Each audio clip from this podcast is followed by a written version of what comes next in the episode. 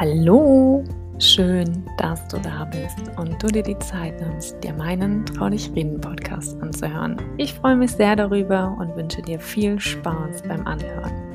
Heute habe ich zu Gast den lieben Stefan Peters und wir reden über Veränderungen im Leben. Wenn die Diagnose Krebs mit einem Mal alles ins Wanken bringt, aber wie ein Plan dahinter Struktur und Halt gibt in einer so ungewissen Zeit. Hör gerne selbst und lass dich inspirieren.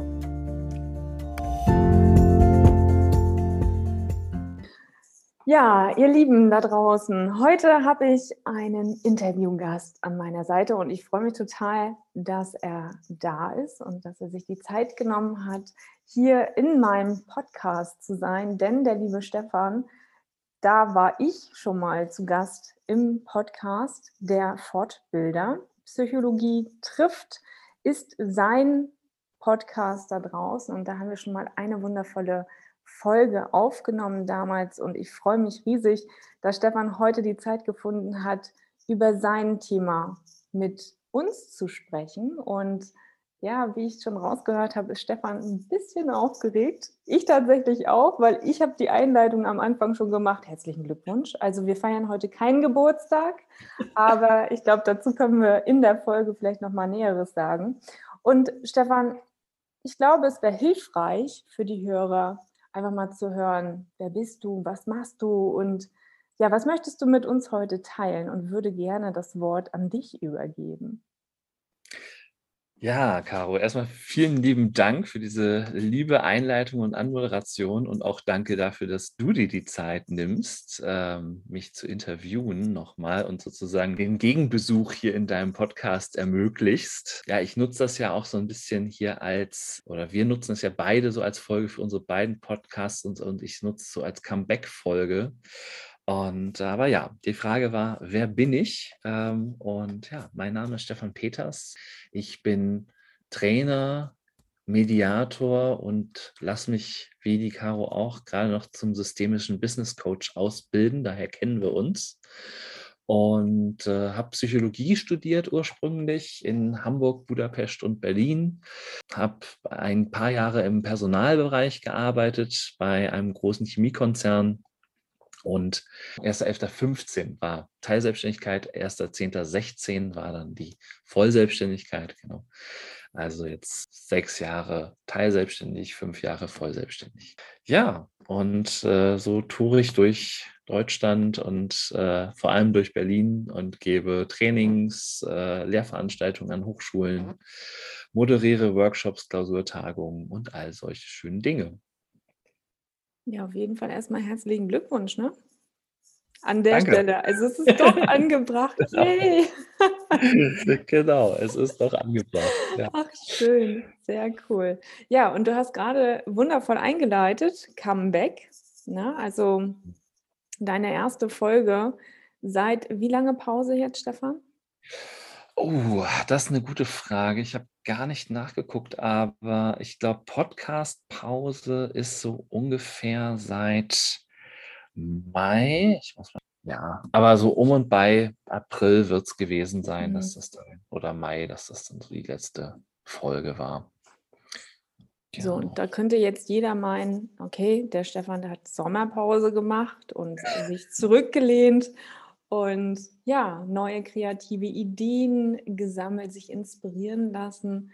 Doch ich denke, Stefan möchte heute etwas anderes mit uns teilen und mm, ja, was ihn wahrscheinlich dazu bewegt hat, heute mit mir diese Aufnahme zu machen. Und ja, oh, mich, mich trauen zu, mit ja. mich trauen zu reden sozusagen. Genau, trauen zu reden. Ja, auch reden hier.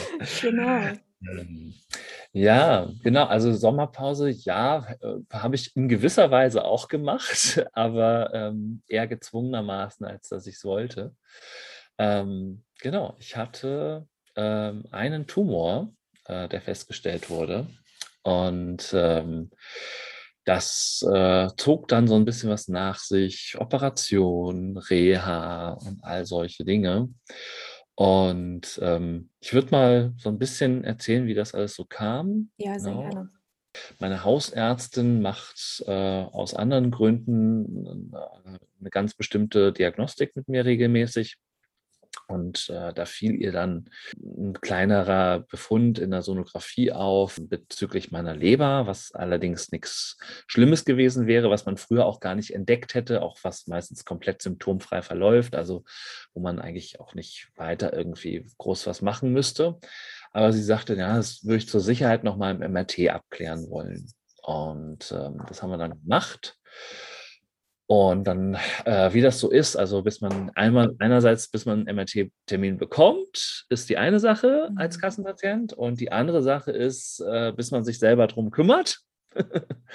und äh, also ich glaube, die Empfehlung für den Termin gab es irgendwie schon Ende 2020 und bis ich mich gekümmert hatte und den Termin hatte, war es dann irgendwie Ende April 2021. Also es ist so ein gutes Quartal vergangen.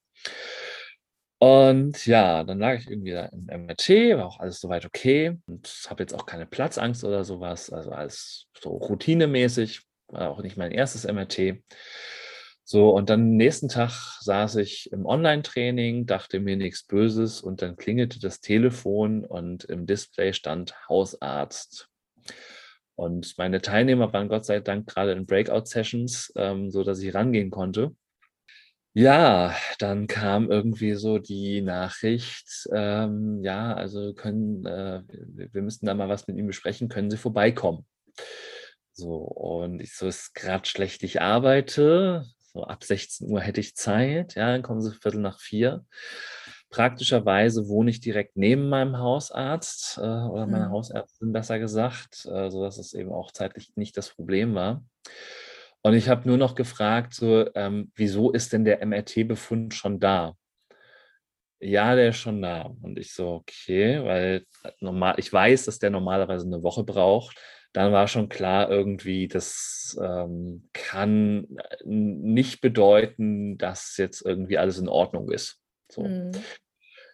Und dann geht man dann natürlich rüber mit, mit einer gewissen Anspannung oder so, na, was wird das wohl sein, was wird das wohl sein? Ja, dann wurde ich auch relativ zügig reingerufen und dann wurde mir eröffnet, dass ich da äh, auf dem MRT, was ja den ganzen Oberkörper sozusagen abgescannt hat, beziehungsweise vor allem erstmal den oberen Oberkörper, weil ähm, ich hatte insgesamt zwei Termine und die haben sich erstmal auf den oberen Oberkörper fokussiert, dass da sich eine Raumforderung gezeigt hat als jemand, der viele Arztserien guckt und sich durchaus auch für Medizin interessiert, wusste ich halbwegs, was das heißen sollte, könnte. Nämlich, dass es irgendwie halt äh, Tumorgewebe sein kann. Theoretisch kann Raumforderung auch eine Zyste sein oder so. Aber ich dachte so, naja, wenn die so schnell sind, dann wird es nicht nur eine einfache Zyste sein. Und ansonsten habe ich in dem Gespräch dann gar nicht mehr so viele Erinnerungen, muss ich, äh, an das Gespräch gar nicht mehr so viele Erinnerungen. Ich weiß nur noch, dass ich so mitgeschnitten hatte, dass das irgendwo im, äh, im Bereich Lunge irgendwie, mhm. also das, dieses Stichwort hatte ich gehört.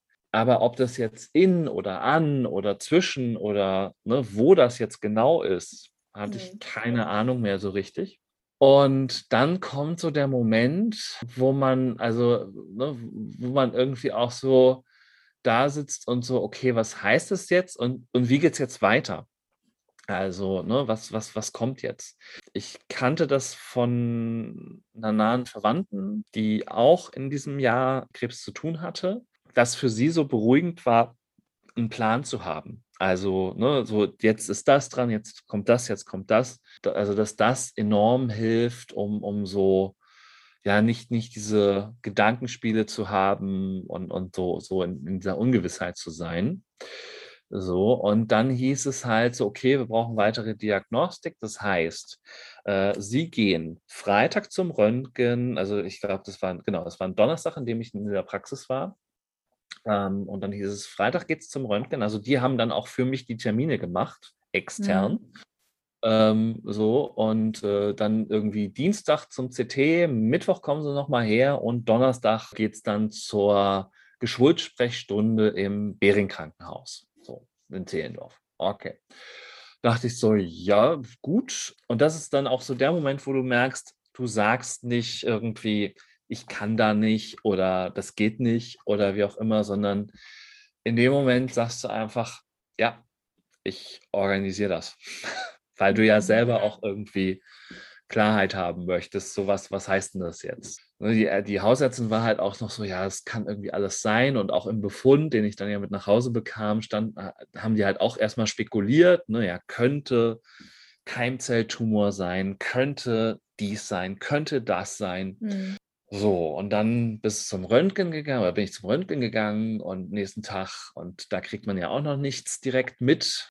Ja, dann hatte ich das Wochenende Zeit. Ich weiß nicht, was du so aus deinen äh, bisherigen Gesprächen so mitgenommen hast oder äh, weil es ja auch selbst Erfahrung mit dem Thema. Wenn man Zeit hat, grübeln kann und es war dann ja auch noch eben Corona-Zeit, äh, wo man ja das mhm. Spazierengehen so für sich entdeckt hat. Also auch die, die bis dahin noch nicht so viel spazieren gegangen sind, äh, mich eingeschlossen so. Und dann habe ich zwei Dinge gemacht. Ich habe recherchiert, weil ich bin ein großes Stück weit ein Kopfmensch. Ne? Mir hilft es dann irgendwie Fakten zu schaffen und, und zu kriegen ja, habe mich dann informiert, ne, was, was heißen die Wörter aus dem Befund, ne, was haben die da spekuliert und so weiter. So, und je nachdem, was du dann gegoogelt hast, ne, also Keimzelltumor war so ein Stichwort. Da weiß ich noch, da habe ich das, das habe ich gegoogelt und dann stand da irgendwie, ja, so in zwei Drittel oder drei Viertel der Fälle ist, sind Keimzelltumore bösartig. So, ne, denkst du, super. So, dann hatten sie aber einen anderen Begriff geschrieben. Ich weiß nicht, ob sie damals schon, habe jetzt den Befund nicht nochmal nachgeschaut, aber ich weiß nicht, ob sie da schon, schon von einem Thymom ausgegangen waren. Aber als ich dann das gegoogelt habe, war dann so, äh, ja, also wenn es das ist, dann sind in der Regel drei Viertel der Befunde äh, gutartig. Ne? Und dann ist so, du googelst das und denkst so, mm, yay, mm, yay, so, und, und weiß nicht so richtig, was es sein soll. Und dann, weil ich ja irgendwie noch so den Begriff Lunge gehört hatte, habe ich dann nochmal gegoogelt, okay, was wäre denn jetzt mit Lungenkrebs? In dem Optimismus googeln sozusagen, naja, in der Krebsforschung hat sich ja die letzten Jahre auch noch irgendwie viel getan in den letzten Jahren und so. Und dann äh, googelst du Lungenkrebs und stellst fest, Lungenkrebs-Überlebensrate ist gerade mal 20 Prozent. So. Und, und, das war dann so ein Moment, wo ich dachte, okay, das wäre jetzt auch richtig kacke. Mhm. Es gibt halt nach wie vor, trotz der langen Zeit, die wir jetzt irgendwie schon auf der Erde sind und Vergleich wiederum zu der kurzen Zeit, aber zu den großen Entwicklungen, die die Medizin gemacht hat, gibt es immer noch echte Scheißdiagnosen. Dann habe ich, dann bin ich spazieren gegangen und bin unter anderem über auch recht bewusst äh, auf einem Friedhof spazieren gegangen tatsächlich. Und das war ganz spannend, weil so bei diesem ganzen Spaziergang mir natürlich tausend Sachen durch den Kopf geschossen sind. Einerseits so war sofort eine Wertschätzung da für so kleine Momente. Also ich weiß noch, es war ein sehr schöner Tag vom Wetter her. War Frühling, also ne, grüne Blätter, total schöne Bäume habe ich in Erinnerung. So und ich konnte sofort irgendwie diese kleinen Momente besser schätzen, ne, was ja auch äh, so in dieser ganzen ähm, Memento Mori-Geschichte, ähm, also ne, denk dran, dass du vergänglich bist, immer wieder hochkommt, dieses Thema, ne, die kleinen Momente schätzen zu lernen und, und darüber glücklich zu sein. Also das war sofort da.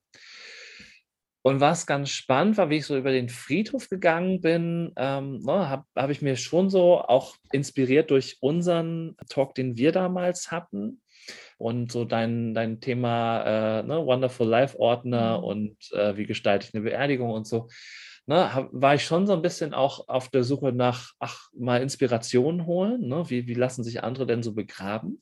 Und gleichzeitig, wenn ich dann aber wieder an diese Raumforderung gedacht habe, die ja noch nicht weiter spezifiziert war, war sofort in meinem Kopf immer so, ja, nee, aber du ja nicht. Also, das, das mag jetzt vielleicht bösartig sein und so und, und ja, aber, aber du stirbst da ja nicht dran. Also du ja nicht. Also andere sterben da vielleicht, aber du ja nicht. So. Und das war eine so starke Stimme. Also ich bin, ich, ich habe echt, obwohl ich es vers tatsächlich versucht habe, so, so in dieses Erleben zu kommen und mir das wahrhaftig zu machen, war diese Stimme so stark, äh, was man in der Psychologie auch als unrealistischen Optimismus bezeichnen würde. Mir passieren solche Dinge ja nicht. Ne? Wir mhm. steigen in ein Flugzeug und sagen, ja, andere stürzen ab, aber wir ja nicht. Da, und das war so ein Zeichen, wo ich so dachte, aha, okay, so weit bist du noch nicht. Interessant. Ähm, und, und da mal zu merken, dass es da offenbar unterschiedliche Levels gibt im Sinne von, das wäre anders gewesen, bin ich bis heute von überzeugt, wenn der Arzt mir gesagt hätte, Sie haben nur noch sechs Monate zu leben. Ja. Ich glaube, dass es dann anders ist. Und dadurch, dass das noch so ungewiss war und unklar war, was das jetzt eigentlich ist, ist dieser Lebenswille, so will ich es mal nennen in dem Zusammenhang, ne, echt noch so stark gewesen und, und wo ich dachte so, ah ja, Mensch, guck mal. Also irgendwie hast du doch noch was zu erledigen hier anscheinend. so. mhm. Also das war auch eine spannende Erfahrung, dass, dass diese Stimme so stark war das war erstmal so, so der erste Aufschlag. Dann ging es ins CT, dann ging es eben nochmal zum Hausarzt. Die konnte dann auch nicht viel mehr sagen, als sie vorher gesagt hatte. Und dann in die, eben in diese Geschwulst-Sprechstunde das war auch ganz schön von der Hausärztin so, die sagte, ja, also geschwulst klingt so schlimm, aber machen Sie sich keine Sorgen, das ist bei uns Medizin ein ganz neutraler Begriff. Ich sage, ja, weiß ich. so, wie gesagt, äh, Medizin interessiert und Serien guckend. Deshalb war es dann auch noch nicht so schlimm, aber wenn du dann so ins Krankenhaus gehst und da erstmal mhm. Ewigkeiten auch wartest in diesem Warteraum, obwohl du irgendwie da angemeldet bist und so.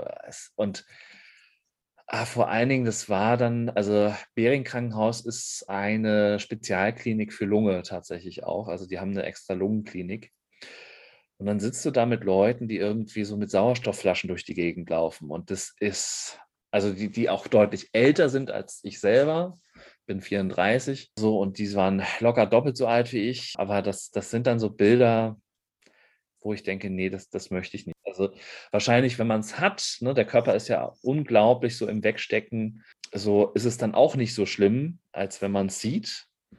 Ja, und das finde ich generell so einen spannenden Punkt, wo wir vielleicht auch später nochmal drauf kommen können, so dieses, ne, wie, wie gehe ich selber mit so einer Diagnose um und mhm. wie macht es das Umfeld? Also deshalb für die selber ist es wahrscheinlich auch schlimm, aber wahrscheinlich nicht so schlimm, wie man von außen denken würde. So, und aber ne, in dem Moment für mich, so von außen, dachte ich so, nee, das will ich auf, äh, also das möchte ich nicht, das, das will ich nicht. Und ne, hoffentlich brauche ich das nicht. So, weil ich wusste ja immer noch nicht, wo das Ding jetzt sitzt und wie und was. Hm. Und dann also die CT-Bilder waren schon da und so, Befund halt auch. Dann habe ich den der Ärztin da vor Ort gezeigt und die hat dann mal so ein bisschen mehr erzählt, sagte, ja, wir müssen auf jeden Fall noch weitere Diagnostik machen, ähm, müssen halt da irgendwie eine Biopsie machen. Ich weiß noch nicht, wie wir da rankommen. Und dann sagte sie, ja, also, also es hörte sich für mich so an, als wenn sie irgendwie durch den Rücken oder von hinten durch die Brust ins Auge müssten so ungefähr. Also sie hat da irgendwelche Szenarien erzählt, so Bronchoskopie und dann durch die einzelnen Lungenverästelungen so bis an den Tumor ran oder so. So, wo ich dachte, okay, klingt spannend, aber ihr werdet das schon machen irgendwie. Ne? Sagt sie, ja, das bespricht sie aber auch nochmal in einer Tumorkonferenz. Ich dachte, das ist eine gute Idee.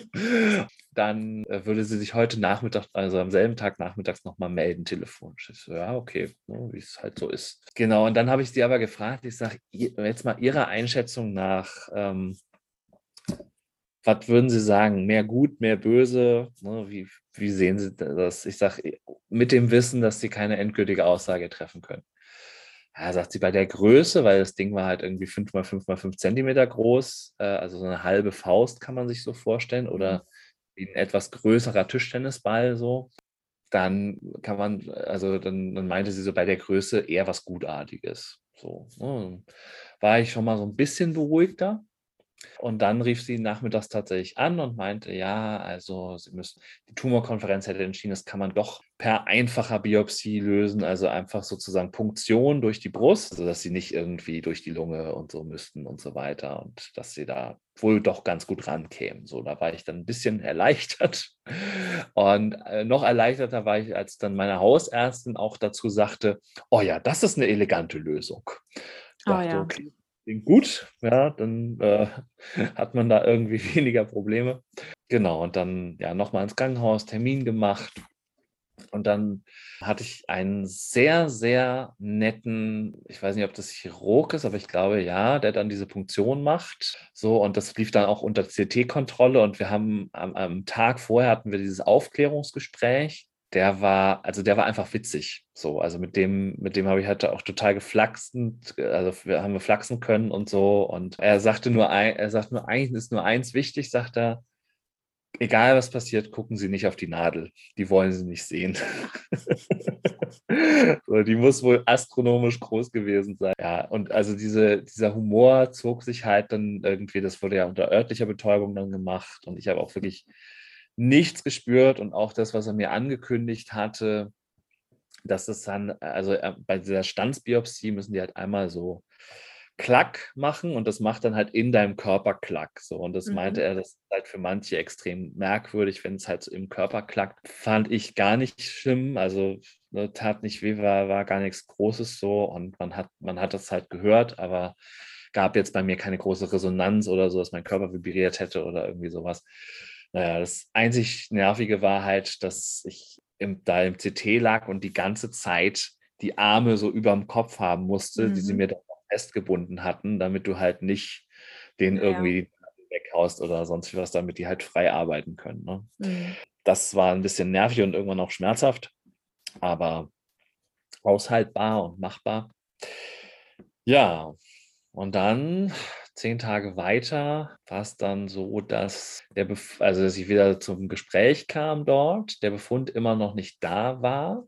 Und der Arzt dann sagte, ja, aber ich rufe mal im Labor an. Und ich sage, das wäre nett, wenn ich jetzt schon mal da bin. so, ne? mhm. Und dann sagte er mir, ja, also der Befund ist immer noch nicht fertig, aber wir können schon mal ausschließen, dass es ein Lymphom ist. Und das war insofern eine gute Nachricht, weil dadurch war klar, ich brauche keine Chemotherapie. Ah ja. Das war schon mal irgendwie, äh, oder zumindest nicht zuerst. So viel war schon mal deutlich. Und äh, er sagte, ja, also damit kommt nur OP in Frage. Wann können Sie? Ich hätte den 4.6. oder den 11.6. im Angebot, so nach dem Motto. Und dann habe ich nach einem kurzen Blick in den Terminkalender gesagt, ja gut, dann machen wir es am 4. Ich sage, wie lange bin ich dann so raus? Ja, so ungefähr eine Woche. Okay, gut, kriegen wir auch hin, machen wir.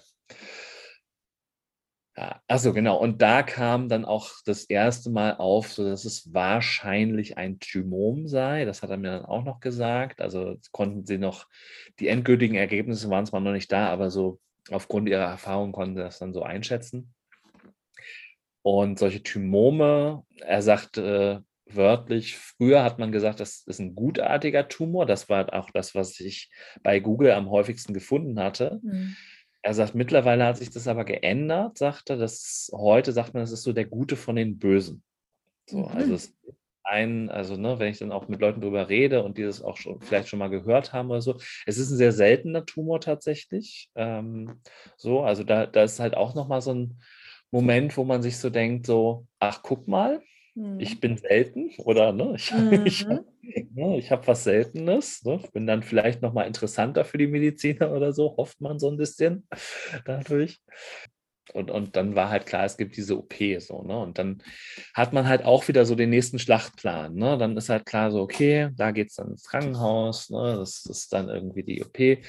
Dann hat er mir auch nochmal erklärt, dass ich ziemliches Glück habe, ob der Lage dieses Thymoms, weil bei den meisten, die das haben, ist es wohl so, dass das direkt unterm Brustbein liegt. Mhm. Und ähm, in dem Fall müssten sie halt, oder beziehungsweise das hat er mir, glaube ich, dann bei der OP-Vorbesprechung erst erzählt, genau. Und dann müssten sie halt äh, normalerweise eben dieses Brustbein unter der OP spalten. Ah ja, okay. Mhm. Und das zieht dann natürlich einen etwas längeren, also es geht dann um ein paar Tage, habe ich gelesen, aber es ist halt, also für mein Gefühl irgendwie heftiger, so ähm, einen längeren Genesungsprozess äh, mit sich. Mhm. So war ich ganz dankbar, dass er meinte, ja, nee, bei Ihnen kommen wir da so, so zwischen den Rippen durch, müssen, müssen zwar noch so einen Muskel durchschneiden und wieder zusammennähen, aber so, das, ne, also auch, auch da ne, hat, da habe ich so gemerkt, so okay, irgendwie gemessen an dem, was andere haben, habe ich ziemliches Glück.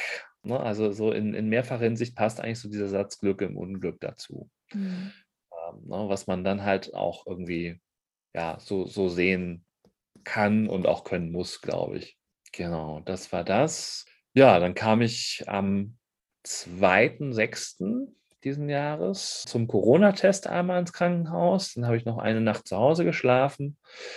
Und dann gab es am 3.6. die stationäre Aufnahme. Auch ein Prozess, wo man sich wünscht, Krankenhäuser wären ein bisschen menschlicher.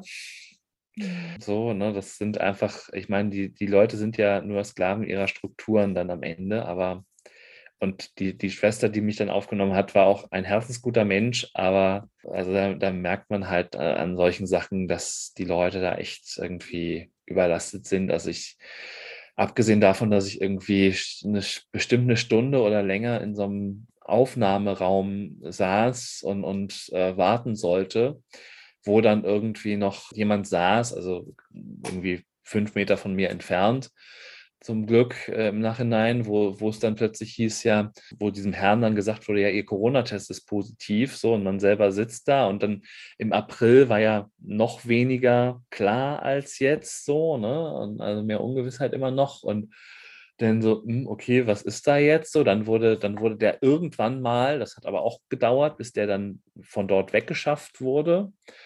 Und dann wurde dieser Platz desinfiziert, so, aber mit uns wurde nichts weiter veranstaltet. Da sind sie wohl davon ausgegangen, ja, Mindestabstand reicht, hat anscheinend ja auch gereicht, offenbar, aber war schon, also irgendwie war ein recht entspannter Umgang damit, so, wo ich so dachte, hm, irgendwie komisch. In anderen Situationen war es dann nicht so, äh, war es dann deutlich restriktiver, was ich irgendwie auch beruhigend fand. Aber das war noch so ein Nebenereignis. So. Und dann wurde ich irgendwann mal aufgerufen, auf Station gebracht und dann hat die Schwester so diesen Aufnahmeprozess mit mir durchgemacht und ähm, ja, dann kriegst du dieses Krankenhauskleidchen an und ja, dann bist du und, und dieses Bändchen um und dann gehörst du zum Club. ja, Genau. Und am nächsten Morgen lag ich auf dem OP-Tisch.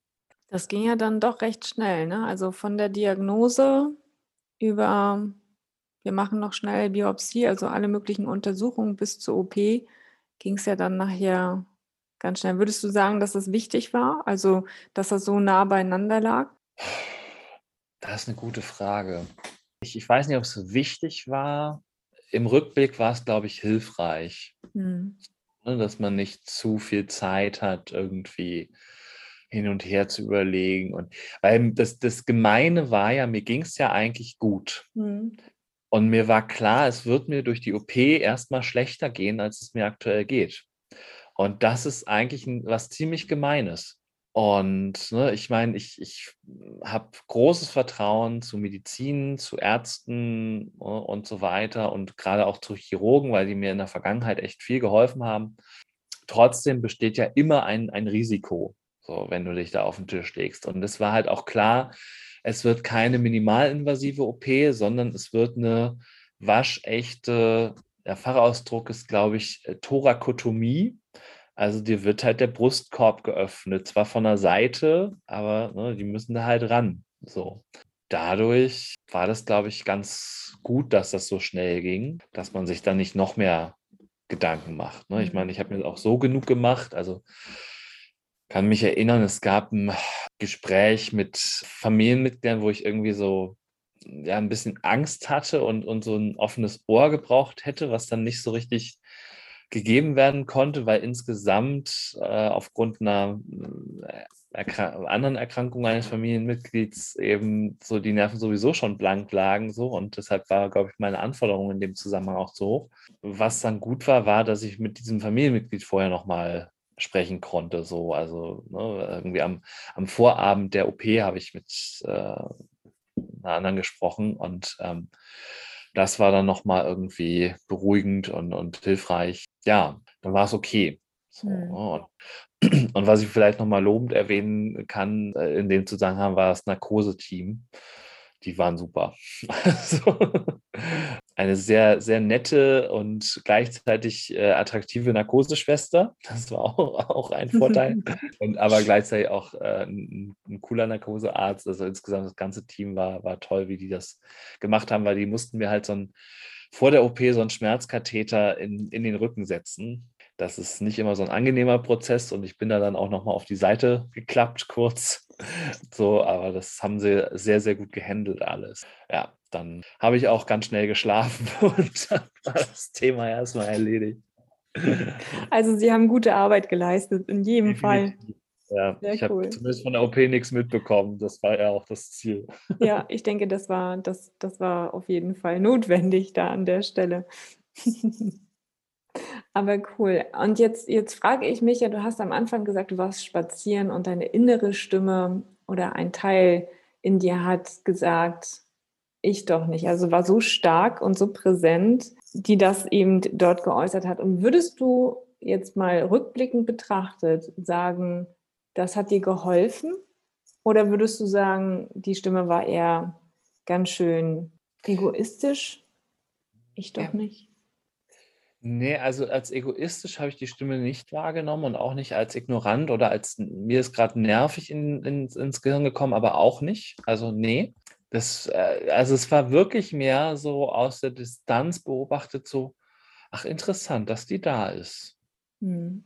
Also die, die Haltung hatte ich wirklich dazu, so, ach guck mal, interessant, hier geht es nicht weiter. Also ich, ich würde gern weiterdenken, also oder ein Teil meines Gehirns oder ein innerer Anteil würde gerne jetzt weiterdenken und sich so richtig in das Gefühl reinsteigern. Und das war wie so ein Gatekeeper eher so. Mm. Nee, wie geht's, äh, ne, so, so äh, End of the Road, ne, wie man das so aus, aus diesen Filmen kennt oder äh, äh, ne, im, im Western Ende der Schiene, ja, mhm. oder so. Hier geht's, hier geht's gerade nicht weiter. Da, da wird noch, also irgendwann, ne, da wird noch gebaut, ne, aber jetzt geht es hier noch nicht weiter. Es gab auch keinen Weg drumherum oder so, stellte ich dann fest, so und konnte ich das auch so akzeptieren. So und zu ja. sagen, ach, mal interessant. Und, und ja, ich würde sagen, es war hilfreich, um irgendwie zu sehen, ah, ja, also ne, dann, dann kann es dir ja so schlecht nicht gehen. Ne? Mhm. Also so würde ich das mal beschreiben. Ja. Wahnsinn. Also ich finde es ja immer wieder Wahnsinn, was so der Körper und ne, was Gedanken auch auslösen und für unser Wohlbefinden eben dienlich sein können oder eben auch uns immer weiter in diese Spirale reinziehen können und deswegen unwahrscheinlich kraftvoll ja auch. Ne? Das ja, und also ne, man, man kann ja, also bin ja Psychologe von Haus aus und man kann ja Freud kritisieren, aber was so Stärke von Abwehrmechanismen angeht, da war schon, hat er schon mhm. recht gehabt. Also mhm. und das war ein ganz starker Abwehrmechanismus, der mhm. da gewirkt hat. Ja. Und du, du hast so schön gesagt, als du diesen Anruf da von deiner Hausärztin erhalten hast, kannst du dich nachher in dem Gespräch nur an so ein paar Stichworte erinnern. Würdest du sagen, das war der Schock? Ja, ja, ja, auf jeden Fall. Ne, so gerade ich als Kopfmensch versuche dann alles aufzunehmen, aber so, äh, also es ist jetzt auch ein bisschen die Vergessenskurve mit Sicherheit, aber also auf jeden Fall war es auch der Schock, weil du hörst Raumforderung und dann geht erstmal in deinen Hirnhälften Kommunikationsprozess los, mhm. so, okay, was ist denn hier jetzt gerade los? Und ne, such mal alles Wissen zusammen, was du da irgendwie zu hast. Und ne, unser, wir können nicht Multitasking, so dann konnte ich einfach nicht mehr richtig zuhören. Ja, ging nicht mehr. So, ne, nur noch so die wichtigsten Sachen und wo und wie und was und so. Ja. Und war ja auch so viel unklar noch, ne, dass, dass mein Gehirn dann eh damit beschäftigt war, die, die Missing Information zu füllen irgendwie. Ja. Also ne, man, man fängt dann ja an, rein zu interpretieren. Ja, klar. Das, das bleibt nicht aus, das kommt unweigerlich. Genau. Ja. Ja. Was hat dir nach OP dann Kraft und Halt gegeben? Also womit hast du dich dann beschäftigt? Also nachdem dann der Tumor raus war, also der wurde in voller Gänze entfernt, also konnten Sie, ja. konnten Sie, sehr gut. Das, das war tatsächlich eine Sache, die, ähm, die auch wichtig war, ne, dass dann wirklich Ärztinnen kamen äh, nach dem Eingriff und meinte ähm, ne, und auch beschrieben hat, so ja, also war komplett eingekapselt, konnten wir gut entfernen. Mhm. So, natürlich muss man noch die Untersuchungen abwarten, aber dass sie mir halt gesagt haben, es sah erstmal gut aus. Tja, was war noch hilfreich? Es, es sind so Zwischenschritte. Also ich, soweit ich mich auch für Medizin interessiere, aber so bestimmte Sachen mag ich nicht zu Ende denken. Also mhm. Es ist so eine Sache von mir, die, die hatte ich schon früher im Biounterricht, wenn mir jemand erzählt hat, wie, Mal, wie Malaria im Körper wirkt zum Beispiel, dann habe ich mir das immer vorgestellt, wie das wäre, wenn das in meinem Körper passieren würde und dann ist mir schlecht geworden. Und das habe ich so bei ganz vielen Sachen. Mittlerweile geht es ein bisschen besser. Also ich äh, kann das irgendwie so ganz gut rationalisieren und, und von mir so ein bisschen abspalten. Und wenn ich das sowieso habe, dann brauche ich es mir ja nicht mehr vorstellen, dann spüre ich es ja. Mhm. So, und dann ist es auch nur noch, ja, nicht halb so wild, aber ich oh, also ich, ich kann, das mit, kann da mittlerweile besser mit umgehen. Was aber so, so ein wichtiger Punkt auch war, war der Moment, wo die Schläuche gezogen worden sind, also diese Drainagen. Mhm. Das ist einfach so, dieses Gefühl, da, also, oder dieses Wissen, da, da, sind, da, da läuft ein Plastikschlauch in dich rein. So, ah, nee. Bäh. Ist auch nicht angenehm, wenn die gezogen werden, ja. Ja, aber also richtig ist nicht angenehm, aber da, da wirst du zumindest gut darauf vorbereitet, nach dem Motto, gleich zwickt es ein bisschen, ne, wenn die dann auch die Naht da nochmal schließen oder so mit einem Stich oder so. Ne, aber es ist so, oh, wenigstens kommen die jetzt raus. So, das war auf jeden Fall mhm. so ein hm. Moment, wo ich dachte, so, okay, es geht hier vorwärts, ne? Es passiert was. So, was nicht so hilfreich war, war so, dass man an einer Stelle gemerkt hat, dass sich so verschiedene Teams in dem Krankenhaus nicht so gut abgesprochen hatten, scheinbar. Also irgendwie die, ich habe wohl den Schmerzkatheter einen Tag länger drin gehabt, als notwendig gewesen wäre. Fand ich aber jetzt nicht persönlich nicht so schlimm, dass der noch drin war. Ähm, aber es, es wäre wohl, also sonst wäre ich wohl auch einen Tag früher nach Hause gekommen. Aber da bin ich so, ey, lieber einen Tag mehr Krankenhaus als einen Tag zu wenig. So, mhm. ne?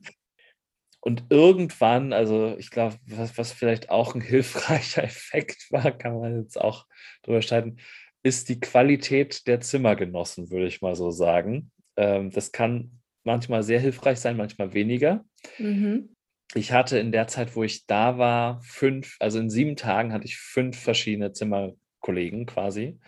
Ähm, das ist sportlich. Ja ich war ja nach der OP auch noch 24 Stunden auf Intensiv so.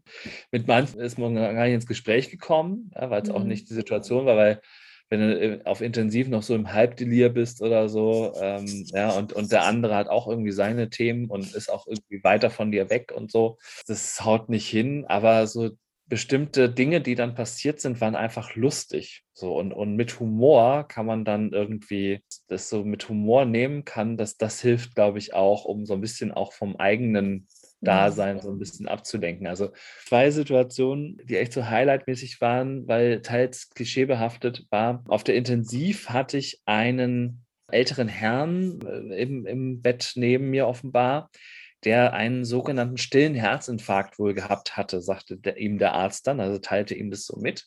Und dieser stille Herzinfarkt wird auch Witwenmacher genannt, weil er eben häufig nicht erkannt wird und Leute daran entsprechend sterben.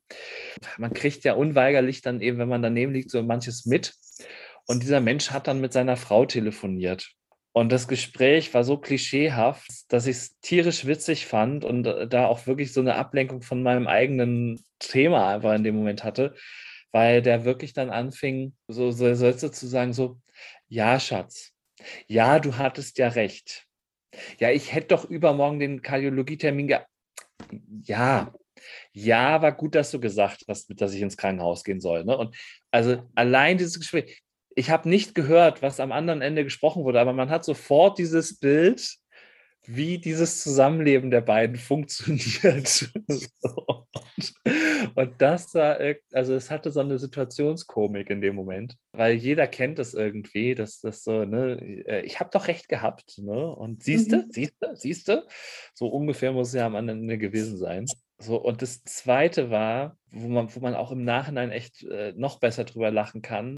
Ich hatte einen Nachmittag sturmfreie Bude sozusagen, also das Zimmer für mich alleine habe mich schon gefreut und dann wachte ich nachts um zwei auf, guckte eben auf die Uhr, war zwar zwei und dachte, oh, was für ein Lärm hier? Ah, okay, Neuzugang, gut. Ich lag mit dem Kopf Richtung Fenster, ähm, also äh, mit dem Gesicht Richtung Fenster, sodass ich nicht sah, was hinter mir passierte. Kriegte nur mit, dass der Patient ähm, nicht so gut Deutsch sprach, bis ich später rausstellte, war es ein Vietnameser, aber es war auch nicht, war nicht so wichtig, aber ähm, war wichtig dafür, wie der Pfleger dann, der dann später reinkam, erklärte, was er mit ihm vorhatte. Weil kurze Zeit später, nachdem so die Aufnahmeschwestern irgendwie ihn da platziert hatten und so weiter, kam eben der Pfleger durch die Tür und sprach den legendären Satz: So, Herr, hm, hm, hm wir machen jetzt einen Einlauf und sagte das eben aufgrund der nicht so guten Sprachkenntnisse des Herrn in, in einer Deutlichkeit, äh, dass es eben auch jeder hätte hören können. Und er, er, erklärte dann die weiteren Schritte, die ich jetzt hier nicht im Detail ausführen möchte. Und ich dachte wirklich nur, ich bin hier bei versteckte Kamera, ja. Also was, was passiert hier gerade? Ja? Ähm, und das war, äh, also, ne, und das war dann auch so eine Situation, so, da denkst du nicht drüber nach, was du hast und äh, badest nicht in deinem Leid oder so, sondern Ja. Fokussierst dich darauf, was passiert. Ja, das ist glücklicherweise auch das Gute, ne? So was trägt dann natürlich auch ein Stück weit aus diesem eigenen Erleben wieder raus. Das ist ganz gut. Und wie hast du's empfunden? Also, du durftest ja 'n Tag länger bleiben, aber als es dann hieß: „Oh, du darfst jetzt endlich nach Hause“, wie war das für dich? Frage, ja, irgendwie so es es war ein bisschen eine organisatorische Herausforderung, weil so also, äh, irgendwie der der der eine Visitearzt, den einen Morgen hatte sich den einen Morgen halt so aufgeregt, so: „Oh, wieso haben sie den den Katheter noch drin?“ Und ich dachte, ne, also, ne, weil dann hätten sie morgen schon nach Hause gekonnt und so. Ja, nur kei auch nix für, ne? Der andere meinte: „Bleib drin.“ Genau, am am 9. so: „Ja, eventuell können sie dann morgen nach Hause.“ Das wäre dann der 10.6. gewesen so. Also, da war das noch alles noch nicht so klar. Fragte mich die Visiteärztin am Morgen des 9. so, sagt: „Na, wie ist denn mit Entlassung und so weiter?“ Und sie sagt: „Na ja, wann wollen Sie denn?“ Und ich so: „Äh, was ist 'n das jetzt für 'ne Frage“, ne? Also, da war ich 'n bisschen überfordert. Ich hatte das halt so 'n bisschen so eingerichtet, dass es irgendwie am am 10. ganz gut klappen könnte.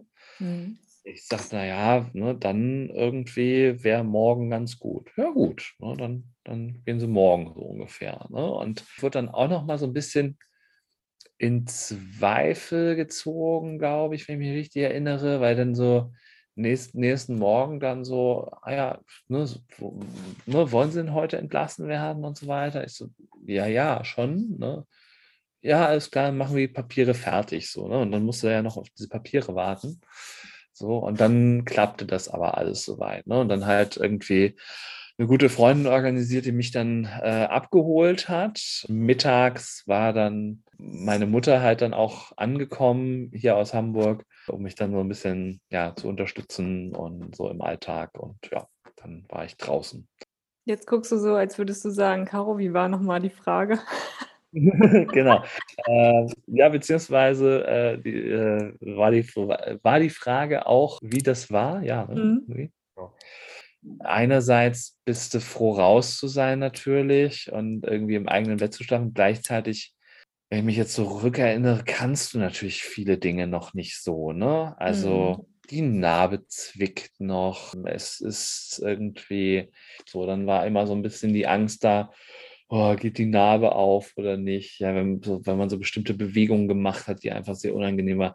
Ich hatte Schwierigkeiten, aus'm Bett hochzukommen, weil Mhm. man muss sich das vorstellen, die Narbe ist halt so seitlich unter der Brust Richtung Rücken, so, Mhm. ne, an der Seite lang und du hast ja dann auch irgendwie nach 'ner Woche Krankenhausbett ich habe dann halt im Krankenhausbett immer diesen diesen Automatismus benutzt, dass der mich aufrichtet und ich dann sozusagen seitlich aus'm Bett kommen konnte. Das hast du ja in deinem eigenen Bett nicht so. Und hinzu Ne. kommt, dass mein Bett ziemlich tief ist. Dann habe ich da echt in in experimentellen, äh, Übungen quasi 'ne 'ne Technik entwickelt, wie ich am besten aus meinem Bett komme, was gar nicht so einfach war, schmerz schmerzlos rauszukommen Mhm. Ohne Angst. Und, ähm, das also, ich ich ich vielleicht bin ich da auch immer so 'n bisschen überängstlich, aber und dann ah, dann dann hatte ich irgendwie Rücken die nächste Zeit auch, äh, damit zu kämpfen. Dann habe ich mich immer weil dann bin ich so morgens um 4 mit Schmerzen äh, mit Rückenschmerzen aufgewacht und habe mich dann quasi umverfrachtet in meinen Sessel und habe dann im Sessel geschlafen und solche Späße. Also, es war alles nicht so schön in der Zeit. Mhm. So, dann ging's halt auch los, dass genau, am noch am Entlassungstag hat mich der Arzt halt gefragt so: „Wollen Sie eigentlich 'ne Kur?“ Und mir war klar, ich wollte eine, habe ihn dann noch mal so 'n bisschen erzählen lassen, was das denn so hieße und so. Und, ähm, dann hat der Sozialdienst da im Krankenhaus die waren auch sehr unterstützend halt das Ganze für mich beantragt und so weiter. Und dann hat hat man sich halt so äh, habe ich mich in der Zwischenzeit halt auch um um diesen bürokratischen Mhm. Kurantragskram irgendwie gekümmert, ne? Dann kriegte ich irgendwie Bewilligungsbescheid und musstest aber noch 25 Seiten von der Rentenversicherung durcharbeiten wegen Kostenübernahme und Übergangsgeld und hm. Befreiung von der Zuzahlung, blablablub und so. Also das sind dann auch noch Sachen, ne, mit denen du dich dann so beschäftigst. Das weitere Prozedere.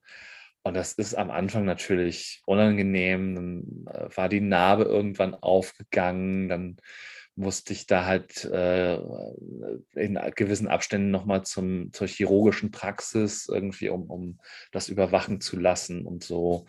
Ähm, also die war nur an einem kleinen Teil aufgegangen, also war auch nicht so schlimm alles. Also diese Übergangszeit war, war nervig, so zwischen Krankenhaus und Kur. Hm.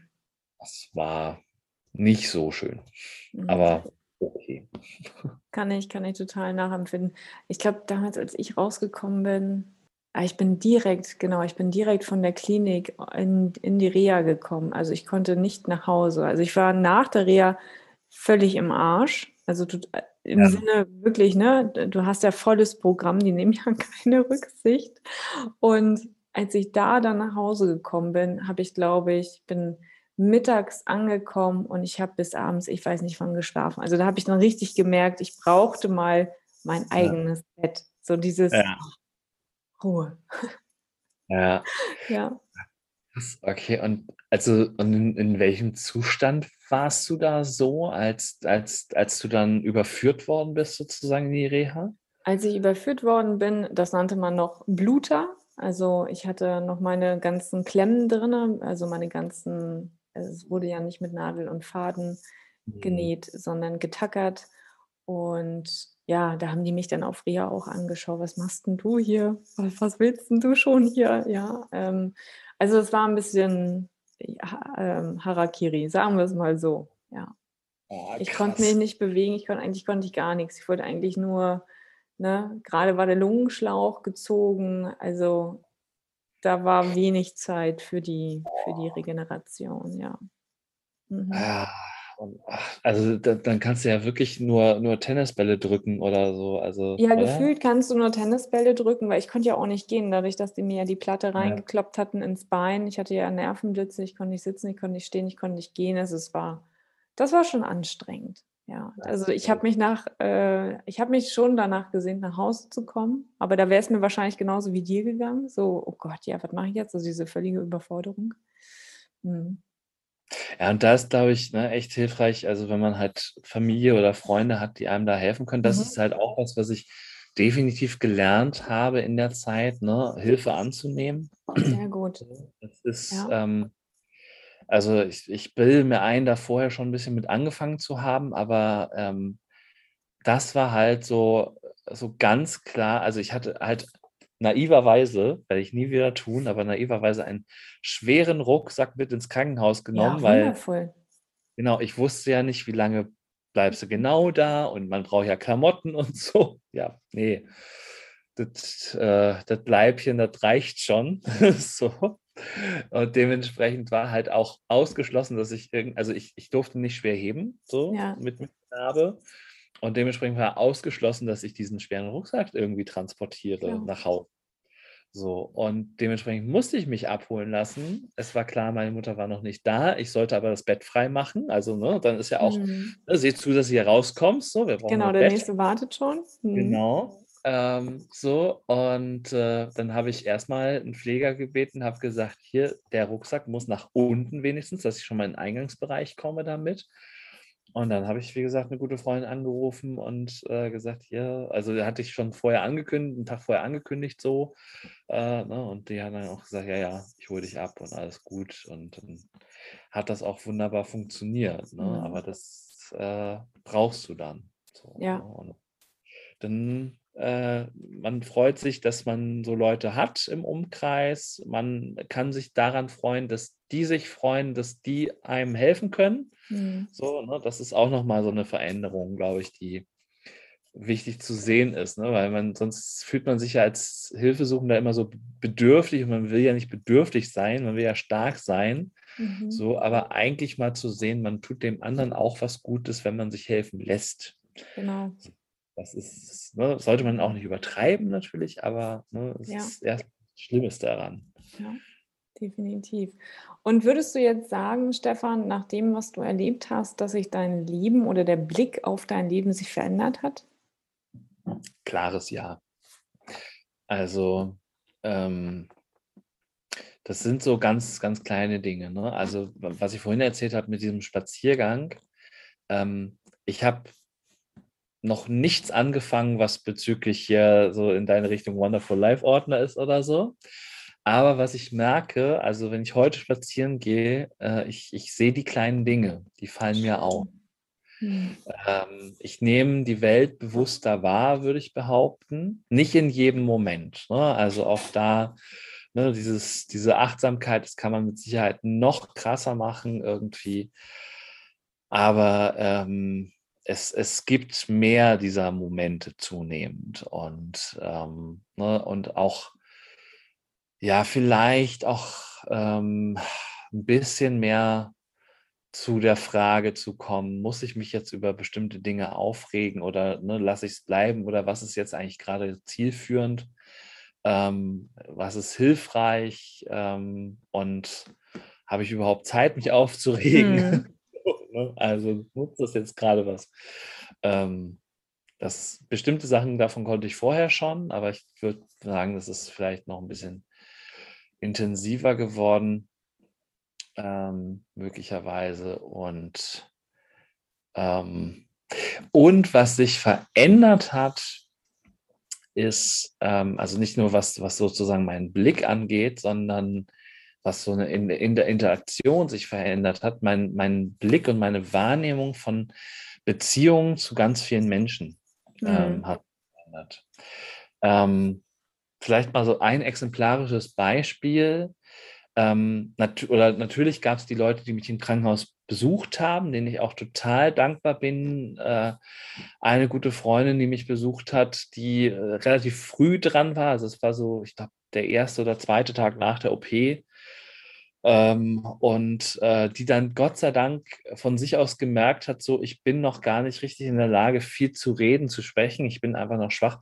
Und dann hat sie einfach das Reden übernommen. Hm. So und hat mich wenn man es böse formulieren wollte, würde man sagen, sie hat mich zugetextet, aber es war genau das, was ich in dem Moment brauchte, weil ja. ich nicht wie gewohnt irgendwie so einen Redeschwall ablassen, wie ich das jetzt gerade tue. Mhm. Ähm, so, und das war total hilfreich. Ähm, also ne, einfach da diesen Kontakt zu haben und, und dass die da war. So ein Mannschaftskollege, der mich besucht hat, ein Impro-Kollege, der mich besucht hat, als es mir schon besser ging und dann irgendwie, der, der dann ganz lieb fragte, so soll ich was mitbringen? Und, und ich hatte dann irgendwie äh, gesagt, oh, so eine Erdbeerschnitte wäre toll. Und dann ähm, kam er zwar nicht mit Erdbeerschnitte an, weil irgendwie ein Bäcker zu hatte und bei einem irgendwie eine viel zu lange Schlange war oder so, aber er kam mit einem Korb Erdbeeren an, so, ne? Geil. Und also Körbchen so. Und, und dann haben wir da im Krankenhausgarten gesessen, über die Besuchszeit hinaus und, und Erdbeeren gegessen. So, ne? Und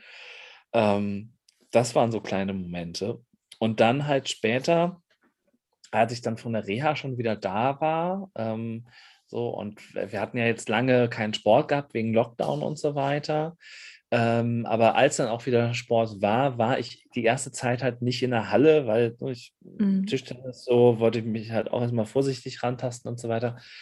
Und dann rief ein Mannschaftskollege an und, und sagte, Alter, was ist los mit dir? Wir machen uns Sorgen. Die waren zwar grundsätzlich informiert, was ich hatte. Und ich dachte halt auch so, ja, also ne, der andere wird ihm ja auch gesagt haben, dass es jetzt nichts Lebensbedrohliches war. War es ja am Ende auch. Ja, es mhm. war ein, ein, ein äh, bösartiger, also ein maligner Tumor, so, aber der ist jetzt auch weg und gut ist. Und es war dann auch klar, ich brauche keine Bestrahlung danach. Das stand auch noch so zur Diskussion. Ähm, so, aber dann eben auch äh, zu merken, Alter, wir machen uns Sorgen um dich so. Hm. Und da, dass das irgendwie so gespiegelt zu bekommen, das war für mich nochmal sehr interessant, weil so im Norden, du wirst es auch kennen, differenziert man sehr stark zwischen Bekannter und Freund. Absolut. Und ähm, das, also ich, ich, ich würde mal sagen, so Mannschaftskollegen waren so die Zwischenstufe. So, das, also, ne, das, ähm, und mit der Nummer würde ich schon sagen, sind sie noch mal ein großes Stück weiter Richtung Freunde gewandert, so, ne? Weil, mhm. also wirklich zu merken, so, Mensch, da, da, da sind Leute, denen ist es nicht egal, wie es dir geht. Und das in der heutigen Zeit irgendwie, wo wir, die so schnelllebig ist und mal haben wir mit dem einen mehr Kontakt, mal mit dem anderen mehr und weniger und so weiter, mhm. was auch was auch gar nicht zu verurteilen ist, was einfach der, der, der, der, der Zahn der Zeit ist sozusagen. Ja. Äh, aber ja, also diese Qualität zu merken, so, hey, auch wenn ich nicht da bin, bin ich denen wichtig. Mhm. Ähm, das war ja sehr, sehr berührend oder das hat mich berührt und, und ähm, hat einfach diese Beziehungsqualität verbessert, so, ne? oder dieses Beziehungsverständnis ist ein anderes geworden davon. Ja. So, ne? Und dann war halt auch so, es ist, ist auch scheißegal, wenn, ob du trainierst oder nicht, aber komm mal auf ein Bierchen vorbei. So, jetzt hat, hast du nach so einer Reha auch nicht unbedingt Lust auf Bier, ehrlich gesagt, aber das, das kam dann irgendwann wieder. das, das ist gut, ja. Ach, wunderschön. Ja, genau. Und das sind so diese Momente, die es eben ähm, ja, ausmachen tatsächlich. Und ja. auch nochmal der Appell, trau dich ruhig auch ein bisschen darüber zu reden, gerade wenn der andere nicht reden kann, weil viele denken dann, oh, das hat jetzt was mit mir zu tun oder so. Nein, gar nicht, sondern da auch einfach mal Partei ergreifen und vom Alltag erzählen, vom Urlaub erzählen. Ne? Das nimmt unwahrscheinlich. Genau, und es also, und das ist, das ist, ist halt auch, ne, was ich, was ich gelernt habe, auch nicht nur durch mich, sondern auch durch eben eine nahe Verwandte von mir. Ähm, die, also wir, wir hatten, wir hatten das, dieses Thema Krebs jetzt einfach beide in der Familie und, und äh, oder ja, in der, in der Familie. Und ähm, dadurch ähm, merkt man ja auch, was für Reaktionen man so erntet. Mhm. Und, ähm, äh, äh, und es ist immer noch ein Thema, wo Leute, die das nie hatten, tatsächlich nicht so gerne drüber reden oder beziehungsweise dann auch nicht wissen, wie sie mit dir umgehen sollen. Ja. Und dann, also ich, ich merke das so eher versteckt an, an so vorsichtigen Fragen.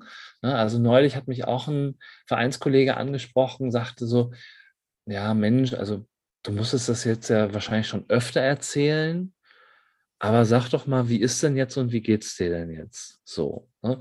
Und allein diese Einleitung, so, ne, also total nett und, und empathisch gemeint, ähm, so für mich aber so gar kein Problem. So, nee, also ich erzähle dir das auch noch drei und vier und fünf Mal, ist für mich gar kein Thema. Mhm. Ne? Ähm, hängt vielleicht auch mit jedem Einzelnen zusammen, das kann ich nicht beurteilen. Ne? Da mag jeder mit anders umgehen. Ähm, aber ich glaube, wenn du es selber hast, ist, es, ist das Thema sowieso präsent. So. Und ich glaube, nichts ist schlimmer, als wenn so eine unausgesprochene Stille irgendwie zwischen dir und dem anderen ist. Und, und mhm. äh, da, da dann jemand sitzt, der, der sagt, ich würde ja jetzt gern was wissen darüber, ne, wie, wie der sich jetzt mit dem Krebs fühlt und so weiter. Also so, aber ich weiß nicht, ob ich das ansprechen darf. Ja, also ich glaube, das ist wesentlich belastender, ja. als wenn, ähm, wenn es anders ist. Ähm, ja, ich, hab grad, mir ist gerade noch was anderes durch den Kopf gegangen, das wird jetzt noch zu weit führen. Also das, äh, mhm. ich glaube, das ist klar geworden. Ja, das denke ich auch. Ich glaube, wir dürfen uns trauen. Wir sollten nicht so viel Angst haben. Und manchmal ist es auch gut, wenn man einfach mal sagt, du, ich weiß gerade nicht, was ich sagen soll. Es ist okay. Ne? Genau. Aber äh, das völlig weg zu ignorieren, ist halt auch nicht der richtige Weg. Ne? Ja, oder, oder irgendwie mir ist das unangenehm mhm. oder so, weil dann habe mhm. ich ja auch als Betroffener irgendwie eine Chance zu sagen, so, hey, du, gar kein Thema, braucht dir nicht unangenehm sein, ja. ja wenn es denn bei mir so ist, ne? also auch da mhm. Authentizität ne, nach vorne. Mhm. Ähm, so, aber ähm, so, und dann, dann ist das Eis erstmal gebrochen und äh, man kann darüber reden. Also Richtig. das ist äh, schon interessant, so diese Isolationsmechanismen so zu beobachten. Ich habe die ehrlicherweise bei mir gar nicht so sehr äh, gemerkt und gespürt. Ähm, Das äh, habe ich eher so von außen bei der Verwandten Mhm. eben Mhm. gesehen. Ja. Okay, Stefan, ich würde so unwahrscheinlich gerne mit dir weiterreden. Vielleicht machen wir auch noch mal eine neue Folge. Aber jetzt, jetzt habe ich den, den Podcast hier mit dir gehört, ne? Und Mhm. wenn ich jetzt aber Lust habe, weil Psychologen sind ja da draußen auch gerade rar, ja, ich möchte mit dir zusammenarbeiten. Wo finde ich dich? Vielleicht magst du dazu noch was sagen. Ja, vielleicht, äh, weil du gerade so Psychologen gesagt hast, äh, also ich muss einen Disclaimer machen. Ich bin kein Therapeut. Ja? Also es wird gern verwechselt. Äh, Genau, das ist ja der, der nächste Punkt, genau. nochmal was anderes als äh, Psychologe. Ähm, genau, aber Coachings biete ich natürlich sehr gerne an, zum Beispiel. Und äh, man findet mich am besten über meine Webseite www.der-fortbilder.de. Ähm, und äh, ja, natürlich sonst auf Instagram und Facebook äh, auch unter der Fortbilder einfach durchschreiben, eingeben, dann findet man mich da. Ich würde sagen, ich packe das unten nochmal in die Shownotes rein, ne, damit Sie dann auch entsprechend bei dir landen können, wenn Sie Fragen an dich haben. Und ich lasse dich jetzt noch nicht raus. Aber eigentlich habe ich gedacht, Mensch, was stelle ich dir denn jetzt für eine Frage? Und am Anfang habe ich gedacht, naja gut, stellt die Frage, wie blickst du jetzt in die Zukunft? Und dann dachte ich mir, ah, nee. Wie wäre es dann, wenn ein Psychologe die Frage gestellt bekommt, Was macht das jetzt mit dir? Was, genau, was, was, und ja, genau, was macht das jetzt mit dir? Nein, tatsächlich, was bedeutet für dich Leben? Oh. Erstmal ein Lob für die Frage. Was bedeutet für dich Leben? Leben bedeutet für mich im Moment sein. Und es hat für mich ganz viel, obwohl ich eher ein Kopfmensch bin, aber es hat für mich ganz viel mit Gefühlen zu tun. Ich habe so ein, irgendwann mal im, in so einem Video so einen schönen Vergleich gesehen, den ich sehr treffend finde. Wenn, wenn du ans, ans EKG angeschlossen bist ähm, und äh, dann, dann hast du ja diese, diese typische Pulslinie, die wir aus Arztserien kennen. Und äh, wenn da nichts mehr ist, dann hast du die Nulllinie. Wenn du emotional eine Nulllinie hast, dann finde ich, lebst du auch nicht richtig. Und insofern ne, gehört da beides dazu, das Auf und das Ab. Das ist manchmal total kacke. Ähm, und andererseits bietet aber eben, oder bieten diese Täler eben auch die Chancen für, dass es halt irgendwann äh, zu bestimmten Zeitpunkten auch immer wieder total großartig ist. Das ist für mich Leben und natürlich alles, was äh, zwischen Plan und Umsetzung passiert. Das musste Mhm. ich als Impro-Künstler jetzt nochmal sagen. Ähm, es ist nicht planbar. Das ist das Schöne. Ja, ich glaube, dann wäre es auch anders. So, so schön. Stefan, an der Stelle danke ich dir für deine Zeit und ja, wünsche dir natürlich weiterhin ganz, ganz viel Gesundheit, dass du immer gut auf dich acht gibst und dass du Menschen um dich herum hast, die für dich da sind, die sich die Zeit für dich nehmen, aber auch andersrum. Und ja, dass du weiterhin deinen Weg gehst und ich bin mir sicher, den wirst du gehen und dass da draußen noch großartige, tolle Dinge auf dich warten. In diesem Sinne, Stefan, vielen, vielen Dank. Ja, vielen Dank, liebe Caro. Und ähm, ich möchte am Ende vielleicht noch einen Appell loswerden oder mehrere im Sinne von äh, geht zur Vorsorge. Man, man weiß nie, was man findet, aber es ist meistens besser, wenn man es schnell findet und früh findet. Weil somit ist zum Beispiel auch meine Prognose sehr, sehr, sehr, sehr gut, ähm, wie mir nochmal bestätigt wurde, dass das nicht wiederkommt. Und in diesem Sinne, ähm, ja, bin ich da sehr dankbar und danke auch dir für diese schöne Zeit, die unfassbar schnell vergangen ist. Vielen Dank.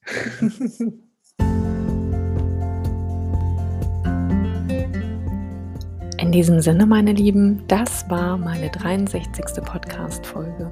Hab eine schöne Zeit und bleib gesund. Bis dahin, deine Caroline.